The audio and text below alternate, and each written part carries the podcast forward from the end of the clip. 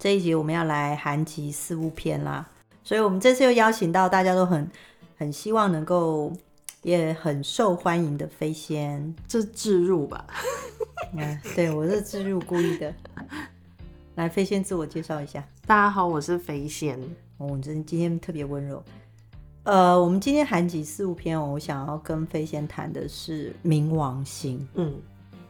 为什么你会想聊冥王星呢？前一阵子我听到那个唐綺阳的那个冥王星的十二宫啊，嗯啊，好沉重啊，嗯。可是我记得那时候我听的时候，我有打开我的星盘来看，嗯，然后我发现我的确十二宫就是冥冥王星在十二宫，嗯，然后它里面的形容跟。里面的铺陈啊，的确就是我人生会走的那个路径跟背景。嗯嗯，然后我们知道我们的那个人类图上，我们也有冥王星嘛，对不对？对，就那最后一颗星星。哼，对，所以我们两个年纪差不多，所以我们最后星一颗星星是差不多的，对吗？这样，等一下我们把闸门讲出来，全部人都知道我们几岁。没有二十八，不管。所以你的冥王星是跟你一样的闸门。好坏啊！在十八，哦，十八，十八，对，十八是一个他们说除错的一个闸门，嗯，希望一切变得更好，嗯、对，但是没有接五十八就碎念，嫌东嫌西。哎、欸，其实我那时候知道我自己本身在十八号闸门的时候，就是冥王，就是我还不知道它是冥王星，我只知道、嗯、哦，我有十八号闸门，然后就是一个批评挑剔的一个。闸门，在我刚学人类图的时候，嗯，然后我就想一想，我没有很批评挑剔啊，我是不是太不了解我自己？我的确没有这样感觉。你嗯，也许没有说出来，嗯，可是有一些事情不对劲，你其实会有感觉。哦，哎，你这样说我就很有感觉了。或者是你会很很要求自己的东西，嗯，能够不要出错，能够完美。嗯，但当今天在你那么用力的，或者是反复再三确认的状态下，它还是出了问题之后，你会非常不舒服。而且那个比较多的力道是关于内疚或者是自责，嗯，觉得我怎么没有让一切变更好，我怎么没有再小心一点？嗯，那如果这时候再搭配你呃能量中心其他的相关的那种关键字出现的话，那个症状会比较严重。嗯，我的确会这样子，就像你讲，就是说，其实我不太会往外挑剔别人。我会哦，是你不会啊？因为我觉得你的个性，还有你其他的能量中心设计，你比较不会去说。嗯，对，因为你很珍惜人跟人之间，你就是毕竟以一个灵媒的角度，嗯，会知道人的这一世的缘分就这些，所以其实我看你平常对人都很珍惜，然后你也。你比较在意的是跟这个人相处的时间，还有一起共同创造好的回忆，但你不会去特别挑错或干嘛。嗯，对，但我不是，我可是哒哒哒哒哒哒哒哒。不过，真的就像你讲的，就是有时候跟人家相遇的时候，我可能会知道我跟这个人前世的缘分，或者是这个人前世可能经历了什么。嗯，然后，然后好不容易这一世投胎为人，不、嗯。不是投胎完，就这一世我们又相遇。上辈子是畜生，这一世我们又相遇了。嗯，所以我就会觉得啊，其实短短人生短短数十年，就像你讲的，可能就不用讲。嗯，不过的确跟我相处的家人会跟我说，他觉得我是一个看起来很挑剔又龟毛的人，看起来这就跟人类图世界所说的红色的部分，别人所看见的。嗯，然后。我知道我们人类图里面的十八号闸门有一个爻辞是成佛，对不对？嗯，所以你这样把我们年纪讲得很清楚哎，没关系。假设这些听众朋友都不知道冥王星到底十八号，大家不要去讲冥王星十八点六是在什么什么天平的几度什么，不要讲。哎，你不说天平几度，我还真的不知道，所以它真的有关系，对吗？嗯，因为其实像人类图的那个。嗯，好像是《易经》还是爻辞那一本原文书里面，嗯，它其实会把每一个闸门的几爻，它对应的星座是几度到几度的那个都写得很清楚。那我可以问一下吗？嗯，如果那个闸门的几爻对应到那个几度跟几度，其实有影响，对吗？对啊，度数，我我觉得应该是说度数，或者是呃闸门的爻。嗯，假如你想看流年，嗯，或者是呃跟谁对上的那个会互相牵动的那个关联的时候，这个数字就很重要。哦，可是如果没有的话，就变成，譬如说以占星来看，它所在的星座或是宫位，就会影响你这件事情的演出跟它的方式。那如果是在人类图的话，就会变成他特别对于这个闸门很在意，嗯，那他的演绎方式就是那个那个模式，嗯，对，就像拿到剧本的演员在这个舞台的意思是一样的。哦，嗯、原来是这样子，所以你知道我有学生跟我讲说，哎、欸，老师老师，我看到那十八号闸门有一个爻辞是叫成佛，哎，嗯，我拥有那个闸门，哎，我觉得。我怎么都没有成佛的感觉？我没有觉得我好像很看淡这一切，或是很超然。他以为成佛的意思是这个。啊我要在这吐槽吗？可以，你可以吐槽。我觉得，嗯、呃，其实我跟你说，我就是写流日之后，对于这种瑶池的名称会很有感觉。你知道，大概有百分之五十以上的瑶池，它其实是借由讽刺下降相位的状态而写出来的提醒，或者是讽刺。哦，所以他其实爻辞是反话，对不对？对，他讲的成佛是，那、嗯啊、你就顺着他就好了。他讲什么都对啊，阿龙侯一啊的那种感觉。然后成佛立佛，我我供你，我供养你，你都对我，只要顺着你，这一切就歌舞升平。对，其实爻辞里面很多是反话。对，后来我们知道说，就算我念了四阶，然后拿了一大叠那个爻辞的解释，嗯哼，对啊，他写的是中文没错，但是我觉得那真的需要时间的。嗯，时间去看，去吃才能够。因为一开始我在读窑子，我都会觉得哦，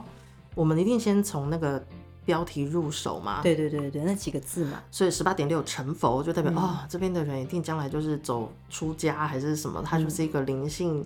或者是道德高尚的状态。嗯、然后等看完爻辞，发现哦，他在酸他说。啊，你弄好你都好啊的那种感觉，丢啊，对。啊，你都是佛了，那你讲的拢丢啊讲的拢晒啊。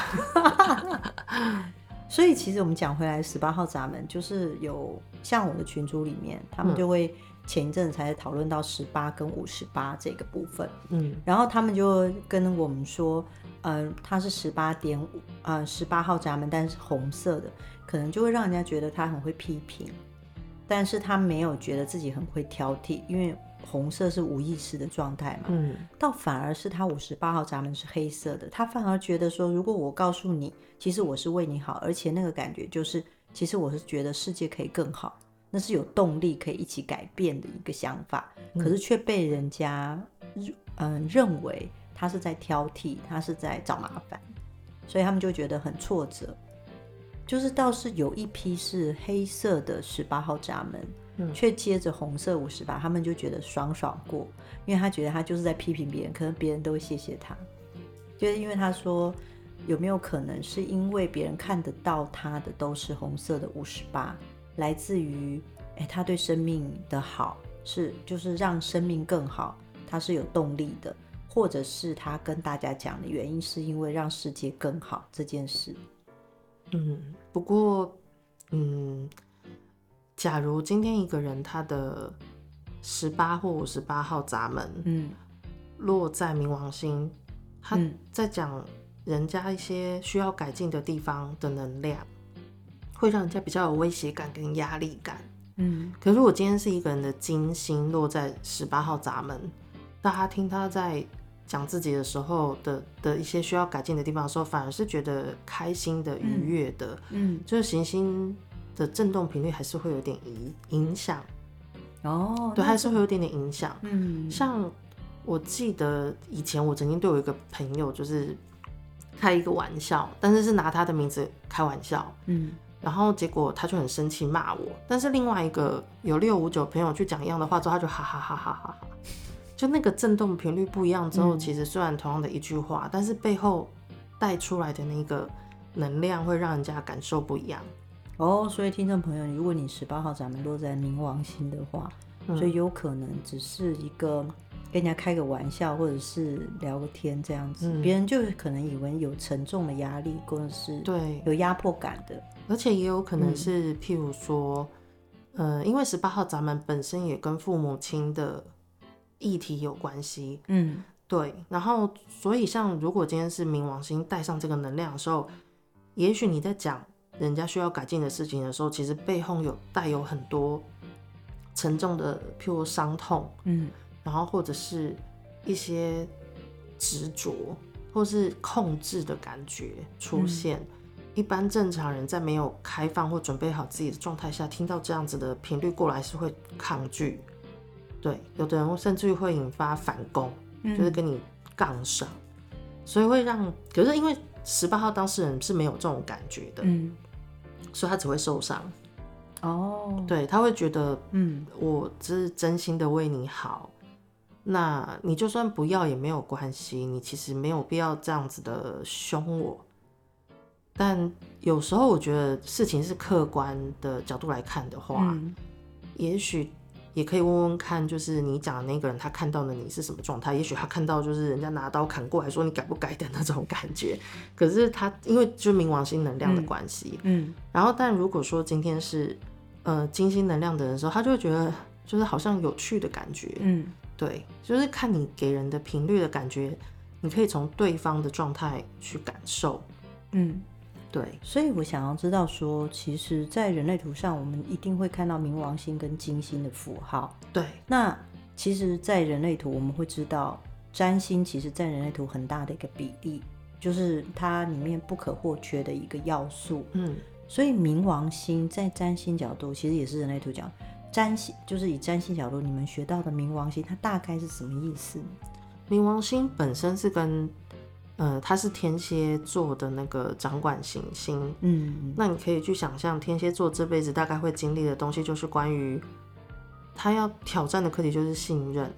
信任，因为他、嗯、他之所以会多疑、猜忌，或者是容易受伤、很容易遭背叛，就是因为他太过在意跟执着。嗯。然后以至于今天别人只要有什么事情超过他的原本设定，他就会觉得他被背叛，会被捅一刀，嗯，那他就会受重伤，嗯，所以天蝎会在他人生中反复经历这种上跟下、上跟下，直到他锻炼的很坚强之后，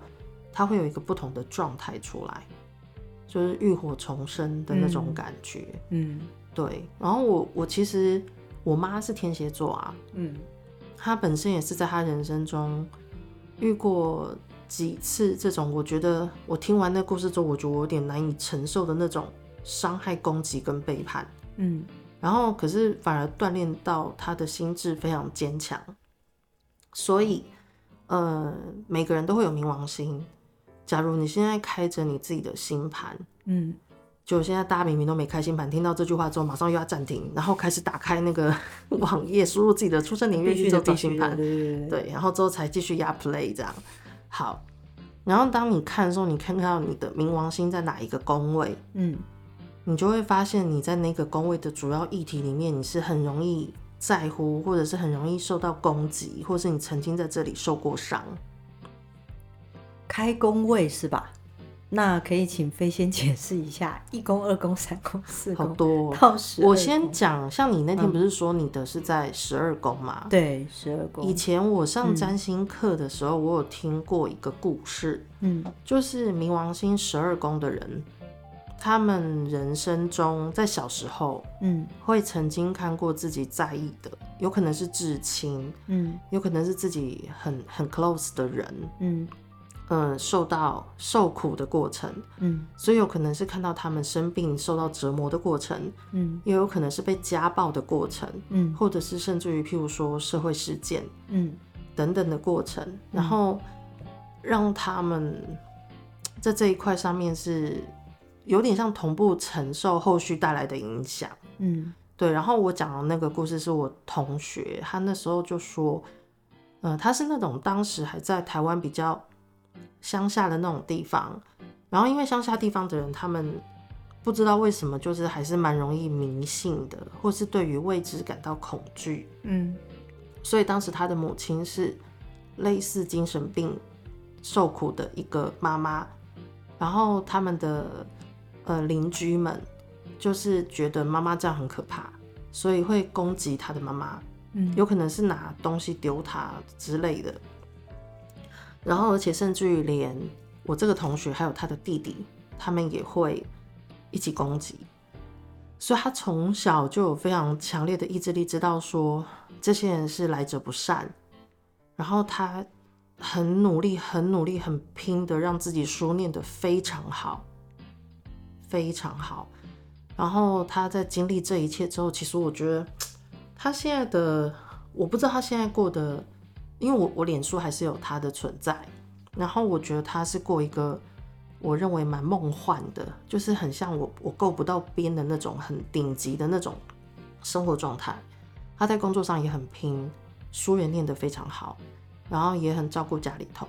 嗯，可是我觉得就是等于他小时候遇到的事情，锻炼了他非常强烈的意志力，一定要让自己改变自己的生活，不能够让那些可能欺负他的人有机可乘。嗯，他要把自己打造的非常好。对，这是一种故事。可是冥王星本身在十二宫也有可能是，呃，因为十二宫有时候会跟玄秘或是业力有关系，所以有可能你出现在某个地方，你会发现攻击你的人，或是背叛你的人，或是没事就来斗争你的人，他们都是跟你前世有关联的人。嗯，对，也有可能。嗯，然后再不然就是，呃，冥王星十二宫的人有可能莫名其妙对某件事非常执着。嗯，然后或者是你执着到你某个地步的时候，又引发外界的抗拒跟反对，所以他们，呃，在这过程中，不管是哪一种故事，都是为了锻炼自己，相信自己的那个意志力，然后很忍辱负重吗？还是就是那种意志坚定的往前走？我觉得我自己本身冥王星在十二宫，我自己如果按照你这样形容的话，我有发现我会有一种。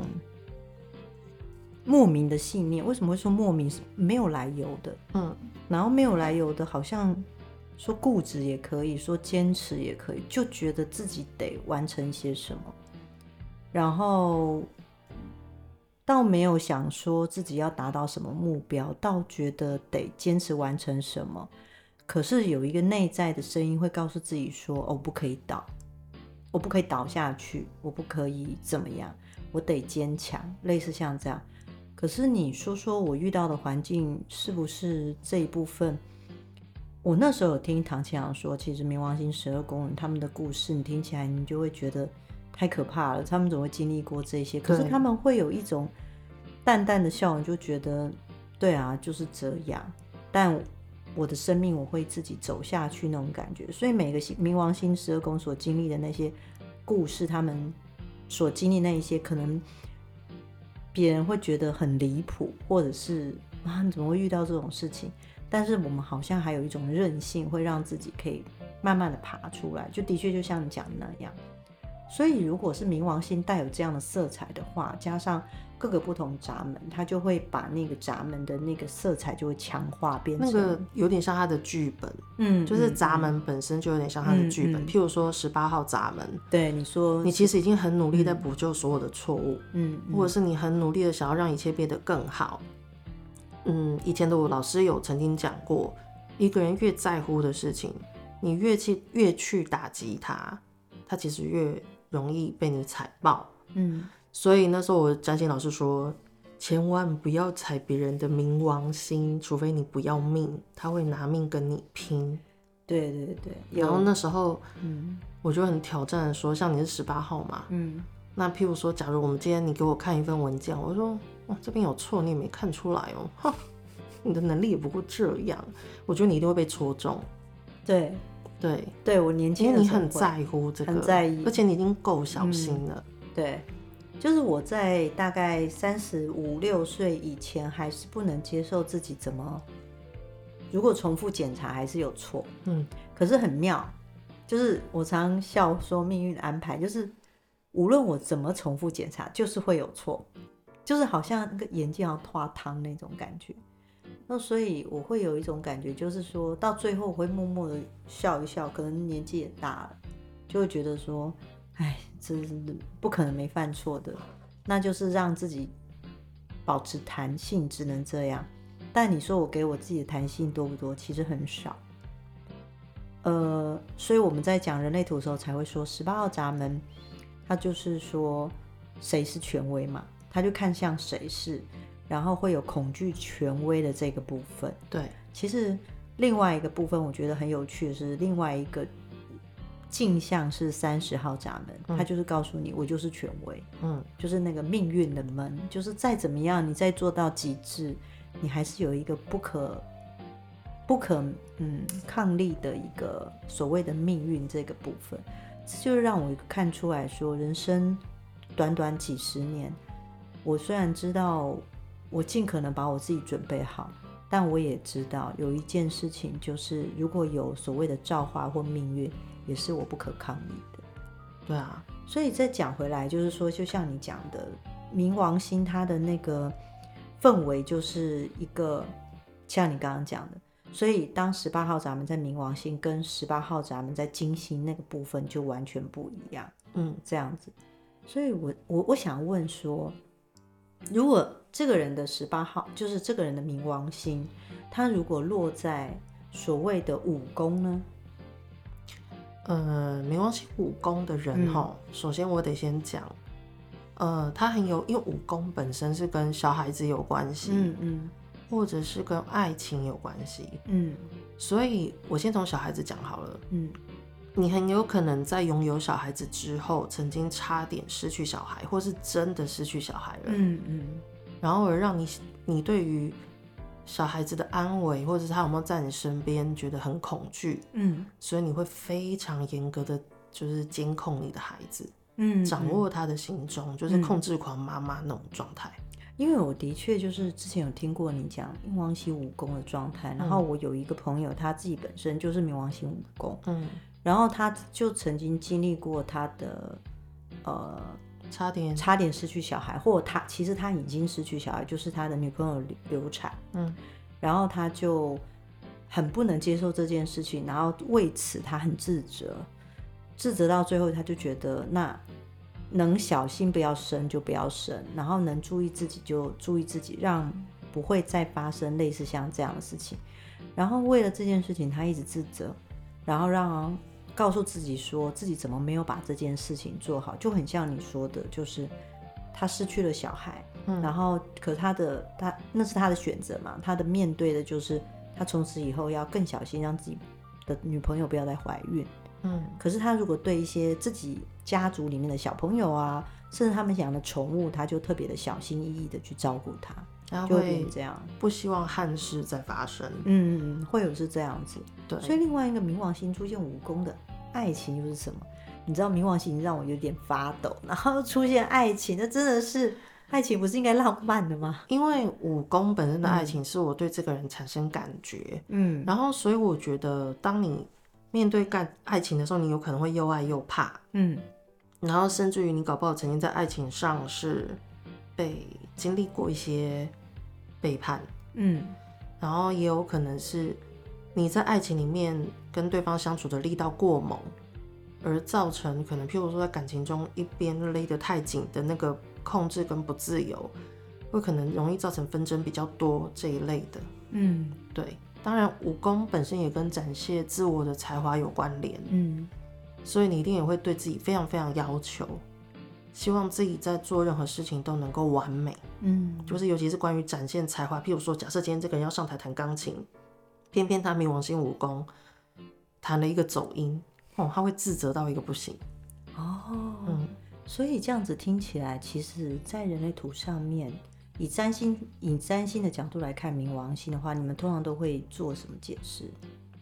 还是你们会刻意会会把冥王星拉出来讲吗？会，因为嗯呃，尤其是天海明这三颗土天海明，哎，算了，我都会讲啦。对，因为有些是人生课题，就你冥王星在哪里，嗯，你那个地方可能就会很容易受伤。嗯，我就会把这点出来讲。因为不然他其实会一直在受伤，嗯，万一他不知道生命安排你的考验就在这的时候，他万一一考下去就倒了，嗯，我觉得会有点可惜，所以我姐在线的时候会提这件事，嗯嗯，所以天海明其实在你解占星的时候也会，然后我知道你解人类图会把占星一起进去解嘛，嗯，就是会合并这样子。对，我我是蛮喜欢你这个方面。然后你不要再说我又植入，一直在植入啊，就是不停跟他说，哎、欸，飞仙姐占星很强哦什么的，然后大家就想说，哦，到底被公归改啊？我觉得你强不是因为你讲的非常非常详细，嗯而已，你强的是你的举例。就是你很会用，你很会用画面来形容给大家听，让大家一次就可以听懂。因为如果像我，我只有学人类图，然后我可能做个分析师，可是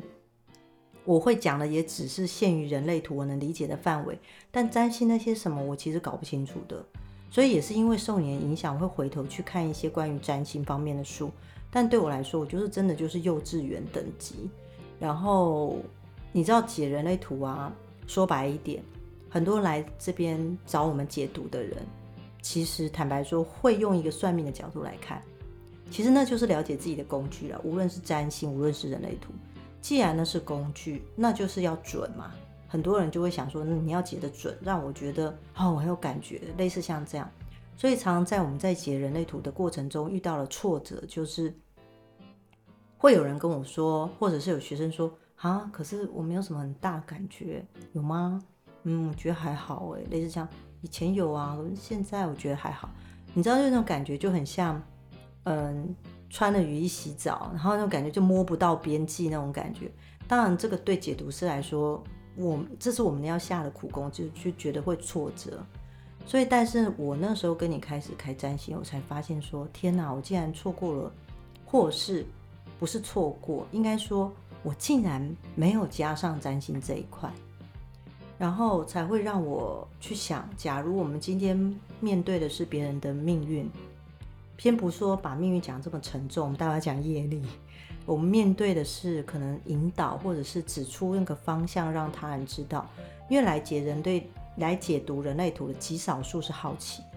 嗯，大部分是人生碰到了卡关的时候，嗯，或者是他正在撞墙期。我都觉得佩服他们，因为我那时候卡关，我就觉得要问事啊，嗯、我为什么还要了解我自己？我不应该不要再把人家介绍来给我问事啊！对，每次就有段时间我一直被 Jessica 念，就是只要有人找我解读，我听完他的问题，我就说这问事比较快，你干嘛浪费时间？然后就 pass 过去那边。对，我就会觉得说，其实今天他的命运的时间线能够安排他看到占星跟人类图，或者看到你，嗯、那个就是命运的安排。嗯，既然是命运安排的话，我就会觉得你先在那边完成你跟他之间的业力，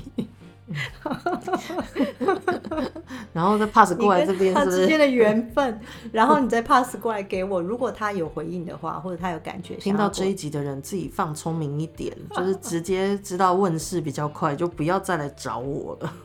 没有没有没有，我跟你讲。这一集我要再加一个问世跟占星加人类图，它的差别在哪？哦，嗯，嗯，如果你要问世，你问的是未来，对，但我不会告诉你中间的心境流转，你担心的，你踩爆会踩爆你，你觉得受伤的点，莫名觉得难受的部分，嗯、然后让你过不去，没有办法做这件事情。嗯嗯，我不会，嗯、我只会告诉你该怎么做。嗯，然后中间你那些心里的阿杂啊，什么峰回路转那些。纠结什么？我不会去解决这些事。问世是不会去解决，问世只有看出你在什么时间点得做什么事。对，就算那个事情听起来这么的不合理，我还是会告诉你，你得去做。对，这叫问世。好了，问世就结比较冷酷无情。可是占星跟人类图不一样，占星跟人类图它是懂你内心的纠结，跟你过不去的坎。跟你平常为什么你明明知道可以这样做，但是你却做不到，嗯，或者是你会觉得做了之后你就会觉得很卡或恐惧或害怕，这是占星跟人类图可以帮助你的，嗯，这个就是不一样的部分，所以 要讨拍要照了，飞仙，这是这是真的，所以常常会有人来跟我讲说，嗯，老师问事跟。因为我也解读人类图嘛，然后我也问世，嗯、所以他们就来问我差别在哪。这个就是我现在要跟大家解释的。你知道，就算有些时候我去告诉你，你得怎么做，或者是你就得跟老板讲，或者是你要写个陈情书，要跟老板讲做什么。可是我很清楚，你内在会纠结，会卡住，你会有恐惧跟忐忑不安。但这些事情我不会来解决。嗯，我会跟你讲，你就得怎么做。嗯，可是占星人类图是。特别能同理你，让你特别人知道，其实你这样没有什么不好，你是很正常的，你别人不害怕，你就是会怕，然后承认自己就是对，我就我就废，就类似像这样。你这样讲我懂，嗯、因为前阵子我有一个个案啊，嗯、他就很纠结，因为他不喜欢某一个人，嗯。但是呢，他的环境又逼得他好像应该要对这个人好，然后我就看了他的图，因为他其实想问我说，他要怎么样才能够让自己去真心对这个人好，然后喜欢这个人。我就看他居中心有定义，我就说不可能，你不用勉强你自己，你也做不到。如果有天你真的喜欢这个人，你才会对他好，嗯，所以不用勉强自己。他就说。你这样讲，我真的觉得好特别。他，我听到他的感觉是他有一种嗯释放，或者是被同理的感觉之后，他其实就比较安心。对啊，嗯，因为我觉得人最可怕的事情是，你的原始设计就没有办法做到这个，但你一直逼自己去做这个时候的过程是不舒服的。我就是逼大家成佛啊，所以呃，这就是这就是不同角度观点的一个做法。嗯，但是我一样。说回刚才，很多人找来找你来做解读，或者是来做人类图解读，或者是他想要了解，通常都是遇到他撞墙期，嗯，或者他人生觉得黑暗期，他需要的帮忙跟协助。所以当他在这里需要获得支持的时候，其实透过人类图跟占星工具，我会觉得他会有一个手网接住他，然后让他先在里面待一下。然后可能觉得自己状态比较好了，再来问事，我会比较推荐这样子。嗯、所以下次你不要再来把别人来推荐。有了，我最近有 最近有发现，对，嗯、就是真的会来到面前的人，真的有原因的。嗯嗯，因为通常来找我问事的人，是他已经准备好要改变了。嗯嗯，但要需要守望的，我觉得要在你那边待一下。所以那边是中途之家，OK，好，所以我们现在讲回来，关于冥王星的业力这件事情啊，你可以讲一讲关于占星所看见的那个冥王星所说的业力是？冥王星的业力通常是关于你的原始灵魂设计比较难过去的那个坎，嗯，对，然后所以你就会发现你周围老是在某个特定事件上会招来一些阻力。哦，特定事件，对，嗯。嗯，譬如说像假设冥王星二宫的人，嗯，他可能这辈子要学习，我讲其实业力就是让我们学习的一个主题嘛，嗯嗯。对，然后我都会觉得，譬如冥王星二宫的人，他这辈子的重点就是在于自我价值，或者是他会很在意钱，嗯，但是他就不知道为什么就很容易，譬如好不容易存了一笔钱，然后。把钱借给他信任的朋友，或是交给他信任的人投资，最后钱都没有回来，而且有可能是因为朋友恶意的欺骗，嗯。嗯，然后或者是呃，他们有可能会把自己赚很多钱跟自我价值绑在一起，然后认为自己要很有钱才会有人看得起自己，可是其实那些过程有可能是他以前，有可能是前世。或者是在他很小很小的时候经历某些伤痛带来的一个信念，让他有这样子的状态。所以我会觉得那种好像那边就是一个怎么打都痛的那种位置。嗯，对。或者是譬如说冥王星十一宫的人，嗯，那有可能在呃人际关系上是很容易展开的，很容易很多人喜欢他，可是莫名其妙就会有一些跟他不相关的人就非常讨厌他，一直攻击他。然后他就觉得莫名其妙，就是为什么这些人要这样对他？嗯，可是其实这些都是有原因，就是你在这个议题上面就是要去锻炼。可是业力吗？如果今天安排来给你到你身边做这些伤害你事情的人，他是安排好的人，你可以用比较嗯认份吗？还是认命的那个角度说，这是我的业力？嗯，可是你也可以换个方式，就是你今天在休息。就是学习这个的过程，怎么去穿越自己比较弱的地方，你也可以把它当成一个课题，嗯，去学习，嗯，对，哎，这样子听起来其实就会让我想到我在看前世今生的部分，嗯，很多人会来找我看前世今生、前世今生，但我不会把他的人类图打开来看，说他的那个业力跟那个，因为占星我也不懂嘛。嗯，我会发现，我常会跟这个人讲说，其实人身上会有一些比较鲜明的前世印记，然后那个印记会在他身上成为一个 bug，就是好像跟你讲有点像，就是他会不断的出现在他的人生里面，好像会让人家觉得，哎，又出现，哎，又出现，哎，又出现。然后大部分的人在台湾的人会解释成是不是祖先那边有问题啊，嗯、或者祖坟啊，类似像这样。我前阵子写了一个文章，嗯、其实就是有说，其实祖先并不会特别找你麻烦。嗯，但我讲回来，就关于你会重复出现这件事，但就是真的就像你讲，如果这件事重复出现，看你怎么去看这件事的角度，就会决定它是往好的部分走，还是。你就会专注在说对我很倒霉这件事情上，嗯、对，所以的确就透过像你刚刚说的二宫，比如说财富上面被人欺骗，那可能下一次他更谨慎或小心，或者是他看待财富的想法会不一样，或者是另外关于投资这件事，我常会跟人家讲，什么叫投资？很多人都来问问是说我可不可以投资股票？那我就问他说，那你懂股票吗？他说他不懂，就听人家他就是。去投资，我就跟他们讲，其实那叫投机，那不叫投资啊。嗯、投资的意思是你懂，你去做叫投资。所以那个投机没有钱，或是钱输了，这刚刚好而已。所以才会说回来，就变成说，如果你说二宫，如果你看待钱财跟财富的方式，你换一个角度，你去研究，或者是虽然我嗯我要去做这件事，那你是不是要信任这个人？很多人会想。我因为信任他，所以我投，但其实是他后面那个东西你要搞清楚，你才要投，跟这个人没有关系。搞不好这个人也会被骗啊。对，就我常常会看到问世角度，我发现这个人其实也会被骗，这个人投资的也有可能不见，嗯、所以就变成你到底懂不懂这后面的东西？这就是累积来的智慧，也就是你说的，对啊。所以我觉得，嗯，这个角度看起来，我觉得这世界上。就真的是不管占星、人类图啊、业力问世这些，其实好像就是同一个本源在告诉你说：是啊，是啊，你要在里面学习；是啊，你要在里面体验，类似像这样。嗯嗯，很很有趣哎。因为我们那时候学占星的时候，老师是说，嗯，我们的出生时间已经决定了我这辈子灵魂的范本。